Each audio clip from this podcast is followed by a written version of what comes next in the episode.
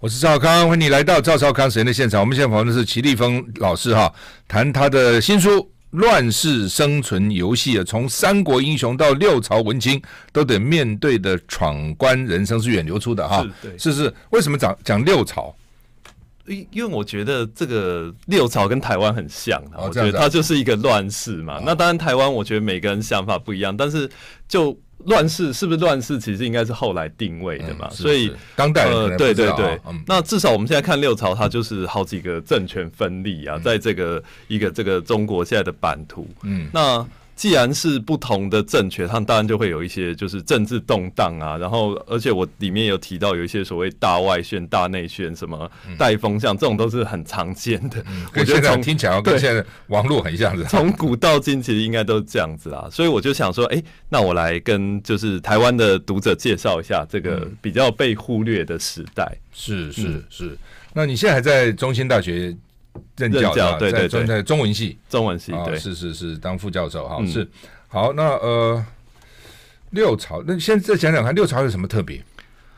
我我觉得一个就是说，我刚讲这个乱世嘛，然后再来就是说，它其实是在唐宋以前。那我们会现在会所谓什么，很多世人会有什么什么生不世二朝啊，什么这种概念，其实都是在唐宋之后。那六朝其实相对来说没有这个概念，对，没这个概念，而且它是等于说朝代随时在更迭嘛，所以其实我呃我是什么南朝到北方什么这种都是很正常，对啊，而且它那个就是因为是五胡乱华嘛，所以那种华夷之变也没有我们。后来唐宋那么严明，所以我我真的觉得说，那是一个比较思想解放的时代，比较开放的时代。对啊，什么竹林七贤啊，好像对啊，好像那个以前什么礼教也没这么严啊。对对对，后来慢慢慢越来越没错，束缚越来越。而且他们很强调要越明教认真，就我要超越礼教嘛。什么那个刘伶不是说不穿衣服这样？对啊，天什么天地就是我的衣服，对啊，是这样哈。对啊。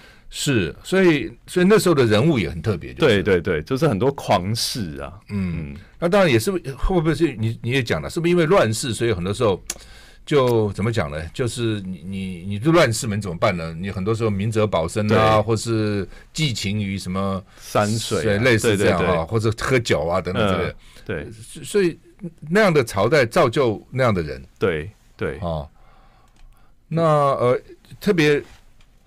你就说什么竹林七贤的时候有是吧？对，那你还说里面还有人还把它分成三派这样？对对对，要不要跟我们介绍这些人到底他的特色在哪里？对，因为竹林七贤其实我们现在都说他是同一派嘛，但是其实这个我 像那个他他那个最。代表知名的之首就是嵇康啊，嵇康其实真的是，我觉得是他是一个有反抗精神的人。那嵇康跟他是个美男子是吧？对对，又高又大，又长得帅，然后很很早就被那个司马氏干掉，所以很在四十岁就就死掉。对，所以我他而且他当时过世还有搞了一个学运嘛，就是大三千名大学生上街头，这样是算是学运了，知识分子都是啊。我觉得这个很现代的。那他是真的三千人不少，在古古时候的。嗯，对啊，那。当然，后来还是被斩首，就是抗议，抗议失败。嗯，那我觉得他是之首啦。那后来，那另外像那个阮籍跟刘伶，他们纯粹是爱喝酒，这个是我看那个学者的分派。嗯，那另外还有两个，一个是山涛，一个是王戎，他们老早就背叛，就不能说背叛了，就他们就投效司马氏了。嗯，所以他们之间其实到后来就有蛮明显的矛盾。这三这个竹林虽然是七个人，嗯嗯，对啊，这这。这是因为各种呃选择，或是为了生存，嗯、还是呃文人相亲，到底是怎样？我觉得就是等于说新的政权、旧的政权，那大家有不同的意识形态、政治立场啦。嗯、而且我看那个，其实《世说新语》蛮多故事讲这个竹林七贤，而且他就是从小，因为像我们以前都读有一篇说王戎哈，说他小时候很聪明，嗯，然后看到那个路边有李子。然后他其他小朋友都去采，然后他就不采，他就说这个是李子是苦的，因为没人采这样。才有，那我们现在都说他，我们现在都说他很聪明，但是我后来在想说，《朱世说信》其实有一个暗示，就是说他这个人是一个很会看风向的。政治风向很敏锐，所以司马氏一来，他跟三涛马上就反叛了。嗯，那后来三涛还要举荐嵇康做官，嵇康就不要，他就写一个很有还骂他，对那个与三巨源绝交书，嗯、这个是铭文、啊，就是我身上狮子啊，我上班早上起不来，这有七还六个，对对对，为什么不要做？他其实就是他不愿意效忠司马氏啊，他就是想想了一些理由这样，所以我觉得他是真正有风骨了。如果我们说这种这种狂士里面这样子。嗯当然，我觉得王荣三涛那也是他们的选择，就是效忠新政权嘛，这样、嗯。不不，你不是讲说那时候反正也没这么对啊，没没这么对啊僵僵固嘛，没这么僵化嘛，对哦，那。不过我也我也好奇，就是人家举荐他做官也不是什么坏事，干嘛写一个信去骂人呢？对啊，因为主要是我们现在都觉得说，嵇康他的太太是魏魏，就是曹魏的宗室啊，嗯、所以他等于说就是一生效忠这个曹魏，因为嫁因为娶了一个娶、啊、一个老婆就变成这样，哦哦，对，是，所以他就就是不愿意，而且他应该因为以前他们那种六朝名士其实是以说我隐居为荣、啊。嗯，不不当官为荣、啊，不当官为荣，嗯、对啊。嗯，那如果我真的去做，我就没有我的我的名士的地位就丧失了，对啊，嗯，我我觉得有蛮有表演性的啦，有可能，因为像《世说新语》讲阮籍说他妈妈过世，然后他哇喝酒吃肉，嗯，他其实是很悲伤，但他压抑这个、嗯、这件事，然后他他想表演一个狂事，然后直到出殡的时候，他才忍不住，然后吐血昏倒这样。所以，所以我觉得这也很有趣，就是说我为我为了要当名士，我要去压抑我自己本来的那种悲悲伤，我要表现，因为他们很推崇庄子嘛，庄子不是骨盆而歌，太太过世，所以他们就想说，我也要这样子学庄子，就对，可是其实又做不到，对啊，嗯。那这名士的定义到底什么？怎么样才叫名士？那当时当然就觉得说，我能越名教认战，就是说我做自己嘛，而且最好是离经叛道啊，什么坦腹东床啊，什么各种这种，而且他们还服食，还自己嗑药，嗯，吃那个炼的丹，所以我我觉得他们就是想象的是这样的，当然就是。魏魏晋我觉得很矛盾，就是说他们常讲一句话，说什么“身在魏阙之中，心游江海之上”，就是说我我虽然当官，但是我其实想的是隐居啊，我每天都想隐居。那我现在是在官场的，没办法，不得不得不不得不做。所以我觉得他们就在于这个，就是说我一方面要表演我的名士，我我就是不在乎这些中鼎之之志嘛，但是我一方面又是名家名那个世家大族，我就是得当官，当就是这是我置业这样。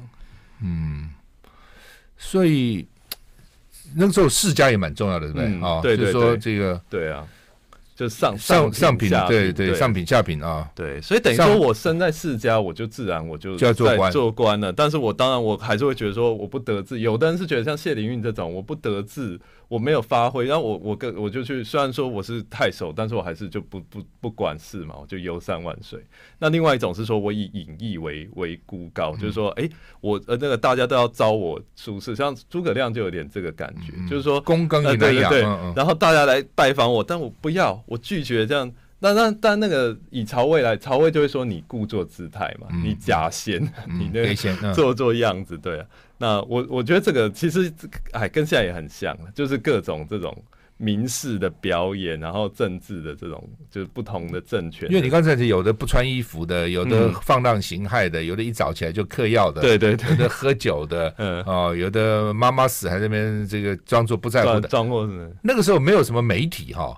也没有什么网络哈，那他们怎么宣传？怎么让人家知道是他们干的这些疯狂？哎、欸，我觉得这个就是我们讲的，就像《世说新语》这种叫自然小说，就是把人物记录下来，这是一个；另外一个就是史传。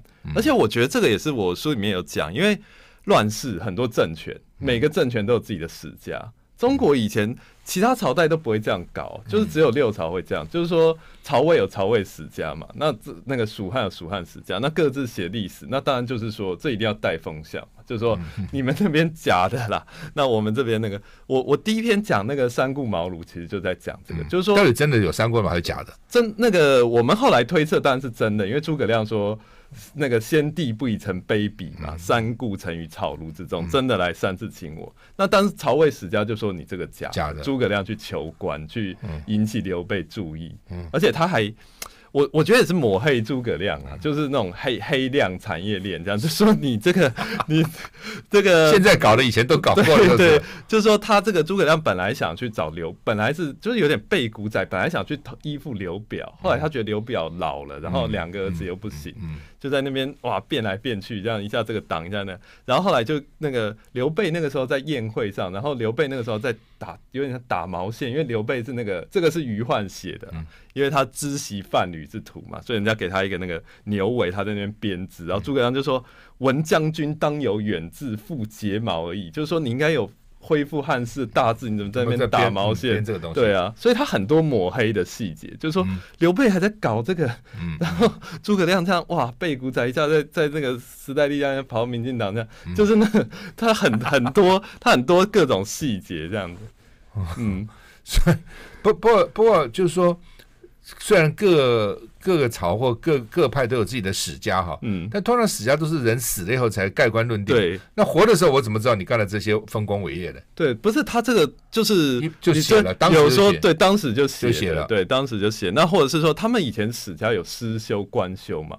六朝非常多这种私修。虽然虽然其实应该他也是官方授授权呐，但他就私修，他们有家传的一些史料，像司马迁他爸爸司马谈这种类似这样。那三国就是说每一个每个政权都有，都有啊，北魏的南呃那个南朝的北魏的都有各自的史料。那他们怎么宣传？就是说，比如这是靠什么口耳相传吧，还是有印印什么东西到处乱发一通？哦、我，我对我想我想那个什么抄书什么这个在很长，因为当时其实还没有印刷术、嗯，就抄对，对抄，啊，而且是既然是官方编的。官方的这个，他应该还是我我相信他有这个宣传，当然他也不用说对庶民宣传了，他对都是知识分子，是人对，都是知识分子，对，很有趣哈。所以反正这么一套，那个时候是那个 那跟现在也差不多，只是方方式管道不一样啊。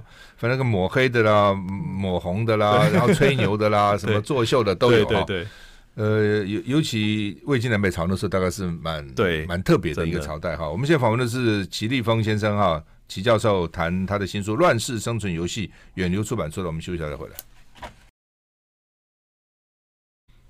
我是赵少康，欢迎你回到赵少康时间的现场。我们现在访问的是谢立峰教授啊，谈他的新书《乱世生存游戏》这本书分成，你把它分成四个级，对，四集。一个就是职场。生存法则，对；第二个叫豪门教育实录，对；第三个就是来场倾城之恋啊，倾国倾城，对；第四个网红王美出征啊。这一个讲故事哈，那你已经讲过三顾茅庐了哈，对，还有马屁，那个时候真的是很会拍马屁吗？我看你就是哇，常常写写的写这个写印造诗啦，对，一诗然后就拍马屁，对，什么意思？我其实这个跟那个，因为我们现在对六朝不了解，因为我们唐宋以后其实才有科举制度，那六朝就是这个上上品下品，这个九品官人法，嗯，所以他出身算就贵族，但是贵族也是有分。呃，这种大族、世家大族，还有比较小的家族，嗯、那这样子，大家就是平常就是组成这种政，他们的文学集团其实就政治集团呐。那所以大家就是一起共写，然后有一个题目，大家一起来写这样子。嗯、所以我我觉得，当说难听是拍马屁，我觉得说好听，他们其实蛮重视文艺政策的。嗯、你说像像我在中心教这个昭明文选，是昭明文选就是。昭明太子等于说集他的所有的这个文士一起编的一个文学集团编的，我觉得这个这个是很好时代啊，因为你说是现在科批的小内阁，就是说我们半年不做别的市政，我们来编一个这个台湾文学，我们会觉得不可能嘛？怎么你会、嗯、这这这有什么重要的？那我我那当时就是他们觉得文学其实是一个软实力啊，是这个国家的国力，嗯、而且南朝。如果说各位朋友，那个赵大哥，就是说他其实他的国力一直很衰弱，相对北朝，但他的文化力很强。嗯，那我看我是，是因为有的时候是不是因为文化艺术太强，所以国力就衰弱，还是倒过来？对，那个这个是后来的史家，后来北方的史家这样这样认为啊，就是说你们单逆文艺嘛，这样子。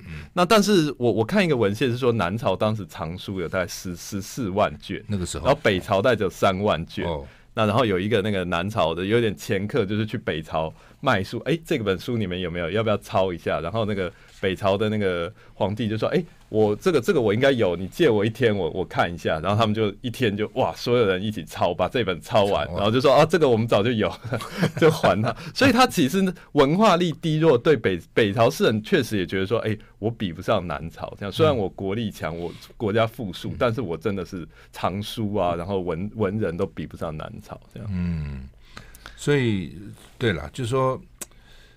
呃，集体文学在那个时候等于是这样，是吧？因为头头写了一篇，大家就来附和他，拍他马屁，说对啊，对。所以，所以严格来讲，我们后来都觉得他六朝文章比较千篇一律啊，比较没有价值。但是，我觉得这种，这就是他们当下的生存价值嘛，就是我们一起写，然后我我你说拍马屁，当然。以前文人写难免有歌功颂德啊，但我觉得这也就是就是呃，我们文学会讲说这是一种限制性的美学，就是说大家都这个题目，但是你能不能写的比人家好一点？他们拍马屁，对啊，你能不能拍的拍的好一点？拍的好，那其实这就是文学的差异，美学的高低，这样 也有道理啊。为什么那个时候那种讲究名士是为什么？是老只有读读书人之间这样，还是老百姓也这样？我我觉得老老百姓应该就是可能管不到世人的话，因为他们大家族嘛，大家族就是等于说我我区隔跟我我们大家都是贵族，那你有钱我有钱，那我们到底是的的那个文化力差在哪？所以名士就变成这样，那种什么坦腹东床、王羲之，我记得那个故事是说那个好像西太傅要找个女婿嘛，然后去王家看，每一个人都衣冠整齐，对，只有王羲之哎。坦腹东床，那当然后来有人说他是嗑，就是人家都嗑完药，但他才刚嗑，所以他那个身体很热，他要把这个热把它发散出来。对对对，那但是我觉得这这就是我跟别人的差别嘛，就是说，哎，你们都守礼教，我不守啊。那我我们大家都很有才华，都很高，我们都是名家出身，但是我们就是差异在这里。我敢越名教任自然，我敢放浪形骸这样。而且反正我是大家族，吃喝。对，不怕，对，不怕，也也没有什么工作的问题，反正收入都都有嘛。对，所以这是讲什么？上品无寒门，下品无士族嘛，是不是这样？就是变这样哈。那呃，所以但但是就是说老百姓，我看还是很忙的。你这说的老百姓还做老百姓的事情，还是要为生活当然汲汲营营嘛。只是。大大家族对，而且他们有点那种领主，他们那个叫屋堡啊，就是说，哎、欸，一个有点庄园制啊，就是说，大家等于说百姓就供养贵族嘛，那贵族就是几乎很多田产，像谢安家族，整个会稽可能都是他好好到处有别墅这样。我在里面有写了，他这个淝淝水之战前，他就那个什么赌，跟跟人家其他人都很紧张，他在那边跟人家下棋，然后赌赌赢了就啊赢个别墅，然后就随便送给别人这样，送给他外甥这样，对。很爽哈，所以 所以这个地主垄断自古也也就这样的，就是富者敌国，贫者无立锥之地。其实从从古时候就这样哈。好，我们现在访问的是齐立峰教授，谈他的新书《乱世生存游戏》。我们休息再回来。嗯，我是赵少康，欢迎你回到赵少康时间的现场。我们现在访问的是中兴大学的齐立峰教授啊，谈《乱世生存游戏》哈。那呃，你书书里特别提到，就是要生存，要生存，他们是为了生存吗？对，我觉得以，尤其因为。很可能少部分有一些大族的这个士人，他可以比较就是放、嗯、放浪一点。那但是大部分的才是这种寒门的士族，他既然依附这种大家族之下，我觉得他有时候写作啊什么，那他还是为了生存。尤其是那种朝代经常更迭，那就很容易发生，就是我们刚刚讲的跟跟错跟错长官啊。那他们以前这种哎呦跟了另一个诸王，这个诸王造反啊，那他们可能这个这这批文人，他的文学集团，他幕僚可能都被干掉，这样。就是这种一一选错人就没有以后这样，哇，那也很蛮蛮严重的哈。对对对，你刚才也提到说那时候什么那些人都嗑药啊，他们吃什么药啊？他们这个叫做什么五石散啊？就是说他们他这我是看那个鲁迅先生，他是说就是一些什么石英啊什么，就是一些重金属铅呐，有毒的，对，有毒。但他们那个道教嘛，道道教他们相信说练吃这个服食可以强身健体什么。其实对，应该我想应该蛮多人吃到。提早提早挂了挂掉，对，有可能啊，吃了可能会美容养颜了，嗯，也许什么那些汞啊什么，对对对对对对，但是那个暂时的嘛，对对对，这过一阵子就不好了，过一阵子，对啊，或者那在那个时候特别流行，后来呢，后来的朝代不吃了，后来大概到唐朝以后，道教势力就衰。他们等于说佛教，其实到在南朝之后，佛教就开始进来，可能就已经不再、嗯、不再做道教炼丹的那个。我看那个古诗，东汉古诗就说“服食求神仙，多为药所误”啊，就是说已经知道，已经知道，其实很多人知道挂掉。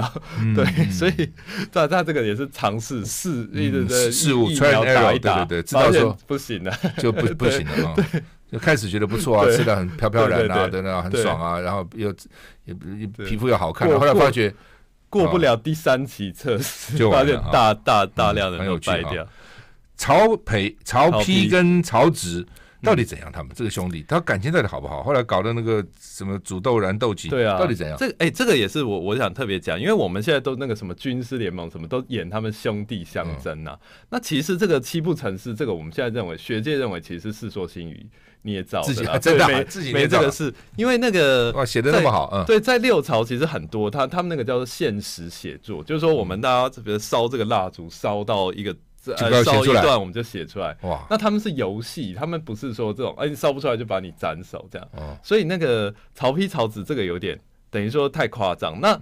我我书里面也有提到，我我是看日本学者，他们认为说，因为那个《世说新语》是刘义庆写的，嗯，刘宋的那个他是他也是贵族，他哥哥他表兄呃堂兄就是那个刘义隆宋文帝，所以他们是认为说他在暗讽刘宋时代，就是说其实曹丕曹植没有这种兄弟相争，那是那个其实是他要说他的。堂兄在迫害他的堂弟，就是他那个，因为刘毅宋文帝是比较小心眼的，他就借着曹丕、曹植来讽刺，来讽刺。所以我觉得古这也是古人的一个习习态，就是说我不明讲啊，我要奉义朝政，我就跟你酸来酸去啊，讲一些这种，就是借古讽今啊。嗯，那呃，他们兄弟当然，其实我我看他们比较明显的相争，真的是在那个文学上、文学意见上啊。因为曹丕写了一个典论论文嘛，嗯、就说文章经国之大业，不朽之盛世。嗯、那我里面有提到他，因为我们现在国文老师都很喜欢这一课，对，就觉得写的不错，好不好？教学生就说：“哎、欸，为什么要上国文？”文章经国之大业，但是其实曹丕他他是因为那个曹植先在前一年先写了一个那个禹阳得主书，他说啊、呃，他觉得写文章是小道，他有个志向，嗯、就他想要这个戮力上国，留惠下民，他想建功立业，为老百姓做事。嗯、那什么其以什么汉末为勋绩，慈父为君子哉？我怎么能只写写文章？那曹丕其实有点给他看呐、啊，就说。写文章也很好啊，好好写，好好写，不要想这个政治太多了。对对对，政治我来干就好。对，政治哥哥干了，你弟弟就写文章嘛。对 对对。不过曹植的文文采是还不错的，对，而且曹操因为文采，所以很喜欢曹植啊，这也是事实啊。所以确实在呃，他们的两封信是在西元二一六二一二一七年写的，这就是他们兄弟相争最激烈的时候。后来其实就这两篇了，对，也就而且也就这两年呢，因为后来那个曹植又犯很多错，他哥哥也没有去给他处以重刑，所以我觉得我们现在想说啊，曹丕很坏啊，每天要把弟弟干掉，我觉得这个是太。过度诠释啊，他其实没有，呃，个心胸没那么狭窄啊。嗯嗯，不，曹操自己本身文采也不错。对，哦，他们一家怎么都还不错。对啊，他们就是，其实就是对他就是那种爱好文艺的家族啊。其实这个在六朝也很常见，他等于说全整家族都是就是文艺创作者，然后又是政治家这样。其实这个是。嗯在当时是很常见。你曹操写的东西，其实我就觉得还不错了。对，他写誓言诗啊，什么对酒当歌，这个嗯嗯，都写的不错。而且他是很霸气，因为那个时候其实大家已经不太敢写誓言诗，因为觉得誓言诗是诗经，是那个已经经典了。嗯，那他当然他觉得说他可以写，我可以写啊，对啊，周公那个什么那个天下归心，周公吐哺，他想比喻周公。后来他的文人都把他比喻成周公，就周公就是说他是摄政嘛，他不是他没有称帝，他也没有篡位，他他就是辅佐君王这样。嗯，是。孔融呢？孔融让梨不是我们一直在读吗？那你们你们考证的是怎样？我孔融让梨这是真的，真的是对，真真的有，因为孔融是孔子的那个后后代嘛，所以他等于说他们家的细事都会记下来。因为我们现在会有一个疑惑，就是说他小朋友做事。干嘛会记下来？对，因为他是孔子的那个，所以有一个叫《孔融家传》的书，专门在记他的这个，就是他们家事。那但，我我里面是写说，他其实也是一个呃，算是我我觉得很小就很聪明的人啊。他十岁跟他爸爸去洛阳，还要拜访一个叫李英一个氏氏族，那个人不理他，就是说不不认识。然后孔融就找他才十岁，就找门房，就说我跟你爸爸，我跟你们家主人是世交。然后那个人就赶快通报，然后那个 李英出来就说根本不认识啊。孔融就说我。我祖先是孔孔子，你祖先姓李嘛？李耳老子。老子。那他曾经孔子跟老子曾经论论理，所以我们两几千一一千多年前我们就世交，这样、嗯、就是。所以他十岁就这么厉害。对，很会判关系的。嗯、结果呢？后后后来那个不是有个宾客就说：“哎、欸，小时了了，大未大未必佳。嗯”他就说：“想君小时必然了了。了”对，就是很。这种在我们现在就想说，哦，这个小孩真的很很没礼貌，但是他就他其实是这样子啊。那他他后来当他当然也变成一个狂士，他写了一个那个父母无恩论，就说爸妈对我们无恩，本来就该养我们的。我是，而且他是说父我是父母情欲流动的结果，就是我不是刻意要生我，所以我根本就没管。他后来被曹操斩首，就是因为这一篇文章，人家就是举报他嘛，说你这个。就是呃，这个不遵不不孝，对，不遵守，而且你又是孔子后人，你还讲这种言论，这样这样就被斩首啊，就就就被杀。曹操一直想干掉他，早因为以前要把这种名士杀掉，其实很不容易，你要动不动就我弄太阳花就来，所以他那个 他那个就是好好不容易找这个理由嘛。那我觉得你说孔融为什么很？因为很多人说他你怎么小时候这么孝顺，长大写这个，我觉得那也是一个名士的，就是说。哎、欸，就是我们就要写一些那种比较就是被离经叛道的言论啊，那倒倒也不一定是他真心，他我觉得有一种表演性啊，因为我看史传，他其实他们家还是很多孝道孝行的事，对，但，这样就被曹操，曹操为什么看他不顺眼呢？曹操他就不不，就当时有一些名士其实是不认同曹操的，那个祢衡啊，是击鼓骂曹啊，然后什么那个孔融，就是说他们认为曹操是等于说太就是。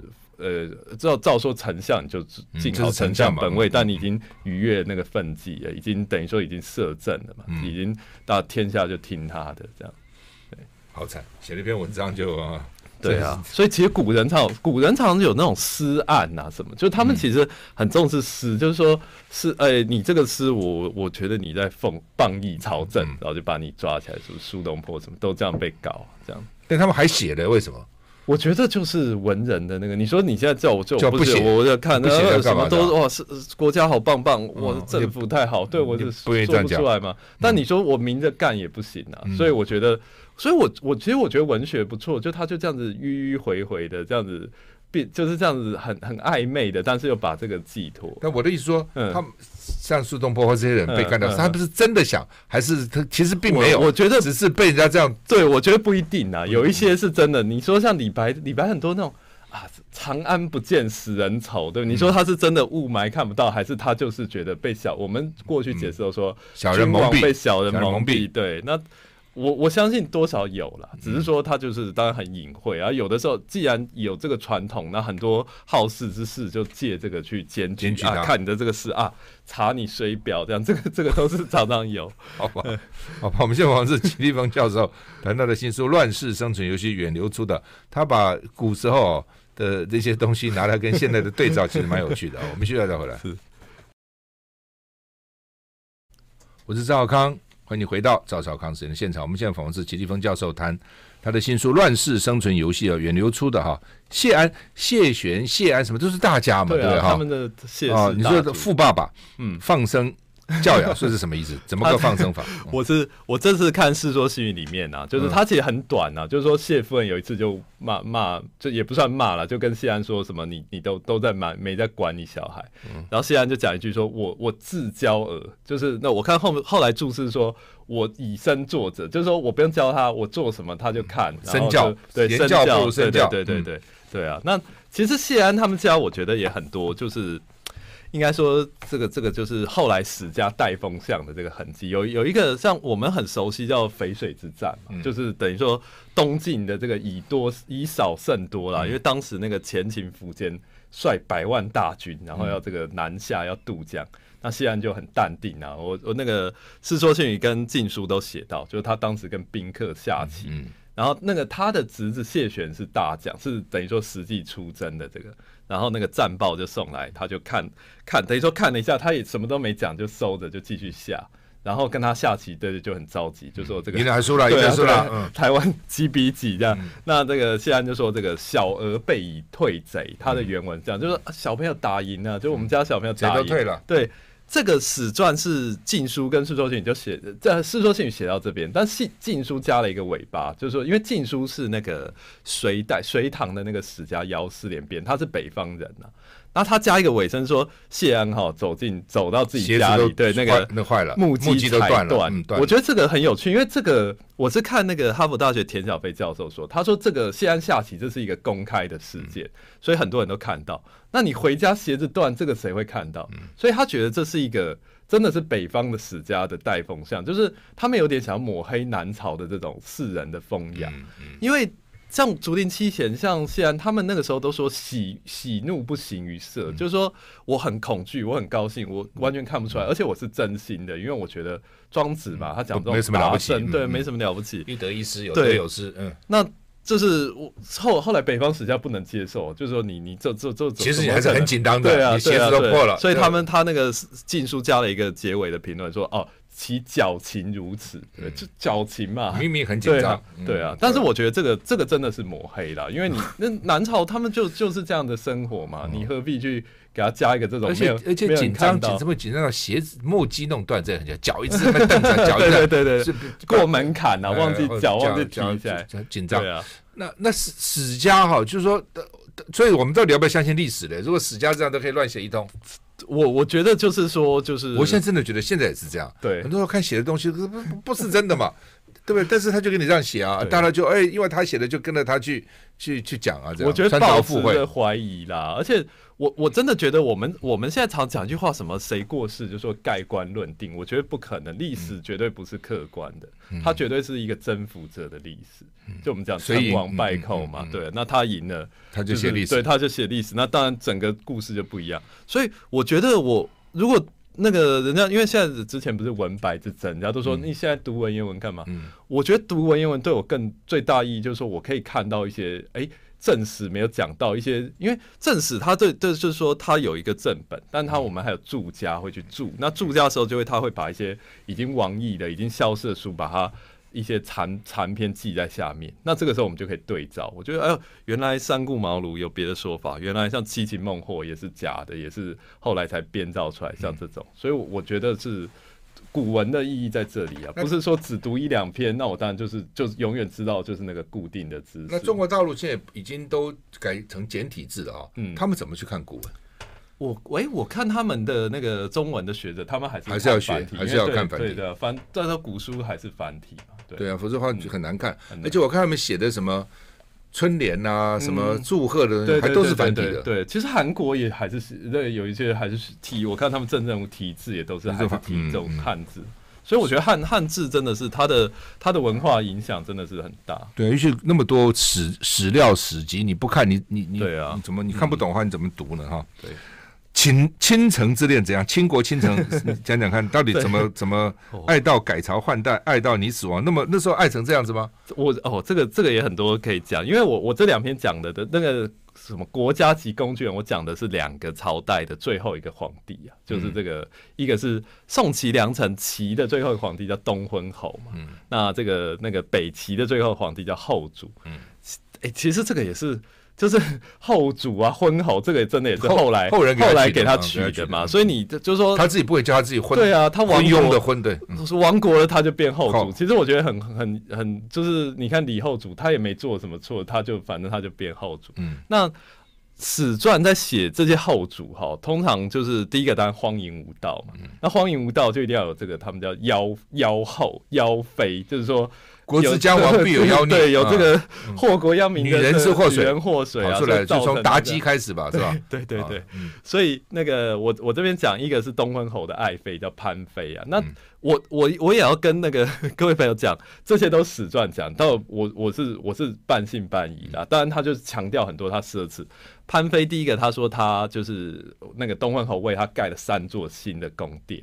然后这个宫殿还没有，就是等于说都是宫里面没有那个装潢嘛，所以他就把那个国室，像我们现在比如说龙山寺行天宫呢拆下来，装到他的那个宫殿里面。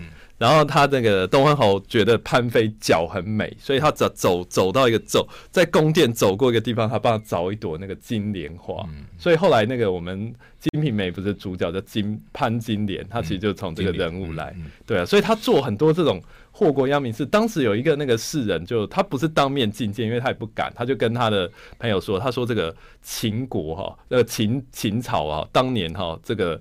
起了一座阿房宫就灭亡。嗯、那我们现在起啊，南起不及秦之以郡，我们连那个什么秦国的一郡都比不上的版图，然后我们起数十间阿房宫，那我们还不亡国对，那你会问我，哎、欸，台湾还不及秦之以郡，嗯、那我们也盖很多这个，对啊，所以我我真的觉得历史它就真的是不断重演这样子，有有很多这种。古今相似的地方。那后来当然东昏侯就是他就是那个那个那个潘他他就亡了嘛。那潘妃就就就就也不知所踪。所以后来那个很多像李商隐他们就常常写这个诗，在感叹这个什么“金莲无复印中庭”啊，其实都在写这个东昏侯的这个灭亡的这件事。是。好，那么我们现在访问的是齐立峰教授，谈远流给他出的。乱世生存游戏哈，那么很有趣的，我们继续再回来。我是赵康，欢迎欢迎回到赵少康实验现场。我们现在访问的是齐立峰教授啊，他在中兴大学中文系当教授。那么他的新书《乱世生存游戏》哈，呃，刚刚一提啊，这个倾国倾城哈，嗯、这个爱到你死我亡啊，北齐后主的故事。对，那个。北齐后主叫做高纬，他我觉得他也是一个蛮无奈，就是他他其实也没没做什么错的，反正就是亡国就是高纬嘛，因为北周北齐当时北方这样分立，那他的那个爱妃叫做冯小莲，那然后他那个他好我我我记得是那个晋阳这个地方被被攻那个北周来攻陷的时候，那高纬跟这个小莲正在田猎，他们以前打猎那个。然后那个小小莲就说：“哎，难得打猎，他就再再猎一次，再猎一围啦。嗯、那然后他才回去，然后回去之后城就被攻陷。那攻陷之后，那个北北齐哎，以前打打攻城战很厉害，北齐就弄那个地道战，因为城墙打不下去，地下挖一个洞，对，挖进去。然后快要挖通的时候，那个高伟那个后主就说：哎，等一下，我要让那个小莲见证这个，等于说我打胜仗的一刻嘛。”然后他就找去找小莲，然后他们就说这个，他原文说“孰非装点不惑时至”，小莲那时候在化妆，就说要再再等我可能两个时辰这样。然后化妆化多久？对，然后那个我终于终于他画好了，那个地道已经被那个北周给堵住了，嗯、就是等于说这个城就打不下来这样。所以后来史家很喜欢讲这个啊，就说这个什么那个什么那个晋阳已陷休回顾，再请君主列一为李商隐的事，嗯、就说你这个为了为了等你这个人，然后这样子。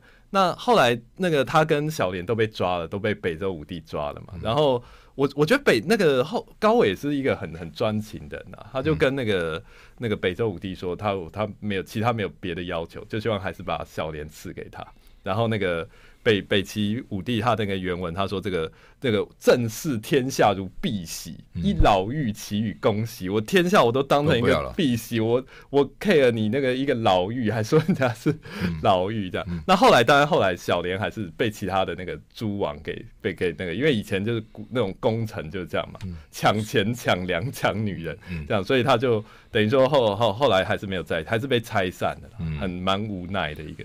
他们古时候不是说那个王都很多什么妻妾成群啊，后宫一大堆。对，所以其实我觉得像这种专情的嗯很少，很少，很少。对啊，所以才会被特别对啊记下来哈。嗯，好，还有呢，我我觉得有朝真的像像我最后一集讲这种王君这种这种说，我觉得真的很很多你会觉得很有既视感。像那个我我我看有一个史料是说那个就是说那个当时。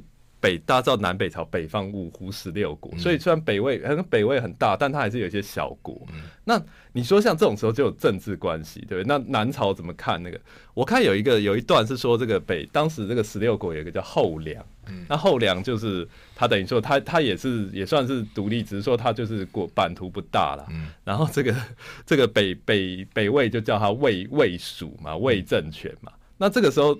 那个南朝那个皇帝叫刘裕，刘裕就是趁机就是这个这个叫在我们现在讲，就是外部势力干预，他就去分封那个后梁王，就封你为凉州刺史。其实以前那个南朝他根本管不到凉州，他就分封你，他就给你这个，然后就让这个北魏跟这个后梁在乱这样。所以所以我觉得，我我我你你就会想说，那后梁有没有吃这个刘宋的这个来猪？我就是觉得有很多这种既视感，就是说哦，原来其实以前就在做这种事，然后以前这个。像这种史家分立啊、带风向啊，这样我我就就觉得说，真的是以古见，但但我又觉得说，其实我们有一句话说，历史的给人最大教训就是历史不会给人任何教训，一直在重复，一直在重复。为什么会这样？读了历史还是觉得对啊跟我无关呢？我我觉得应该是说。以前说什么以古为镜，可以知兴替。我们只是知道朝代的兴衰，但是可能读死的都是文人嘛。然后文人其实根本就是说书生造反三年不成，文人其实也管不了这个。那呃，我搞政治也不读，对啊，也也不读死。那那个明代他们很喜欢讲什么平日袖手谈心性，临危一死报君王。平常我们就讲讲讲心性，然后国家亡了，我们就那个 就是对啊。那呃。我读历史的时候，读到这一段就很昏头了，对不对？魏晋南北朝五胡十六国说，说哇，那这这前前什么后什么，读的头昏脑胀哈。对啊，其实这我觉得就跟现在很像，就是各国嘛，就是国际局势嘛，嗯、然后。而且其实以前你说像这些国家，最后我们可能都说啊，它是魏晋南北朝，就把它变成一个朝代。我觉得这也是一个，就是你你说中中，我我当然古文讲中国，可能它指的就中原地带国中嘛。那当然，我觉得中华文化它就是这样子的概念嘛，就是说他们其实常在谈什么呃外夷国内诸夏，就是说怎怎样算是夷狄，怎样算是华夏，其实你就。在在我重新诠释以后，你就全部都是华夏的这个一部分，这个源远流长的这个传统。所以汉人其实混了多少这夷狄？对啊，对啊，混那个时候混很多的。对，而且他们的所谓的夷狄，也就是说我反正就是你信服我的文明之后，你就变成我们朝代的一部分了，就也也没有什么夷狄了。对，就是就是不断的这样同化的。那血统上呢？实际上呢？对，我就说，实际上汉人就纯粹汉人的比例跟跟他们混混血的。对啊，我我我想应该是应该是不越越来越稀，尤其是像到到唐朝以后那种，就各国各国的胡人都来了嘛，对那个的思路这样子，对，所以我我我我想现现在纯种汉人应该是可能可能非常少，对，嗯嗯，好，那么做个结论吧，就是说你写这本书这个目的，有没有收到它效果？你 我觉得就是说如果。各位朋友觉得台湾现在就是乱世，我觉得可以读一下。那如果你觉得台湾不是乱世，太平盛世，也可以读啊。因为就是你要知道真正乱世，你才能对照出到底什么。我们这你说台湾非常好，是过得这个百姓安和乐利，那真正乱世是什么样？我觉得可以看一下这本书，这样子。你觉得台湾跟那个很像？我我觉得以这个政权的这种混乱啊，然后这个呃网军的这个行为是蛮像的，但我也不敢讲啊。你说台湾谁是后主？对不对？这个是以后 以后我们才知道。这个这这不不不能不能，我不是现在可以说的。好，那么谢谢齐立峰齐老师来跟我们谈这个乱世生存游戏，在乱世，但是人人要要自保是吧？对对对，要求生下去啊！好。谢谢谢谢谢谢。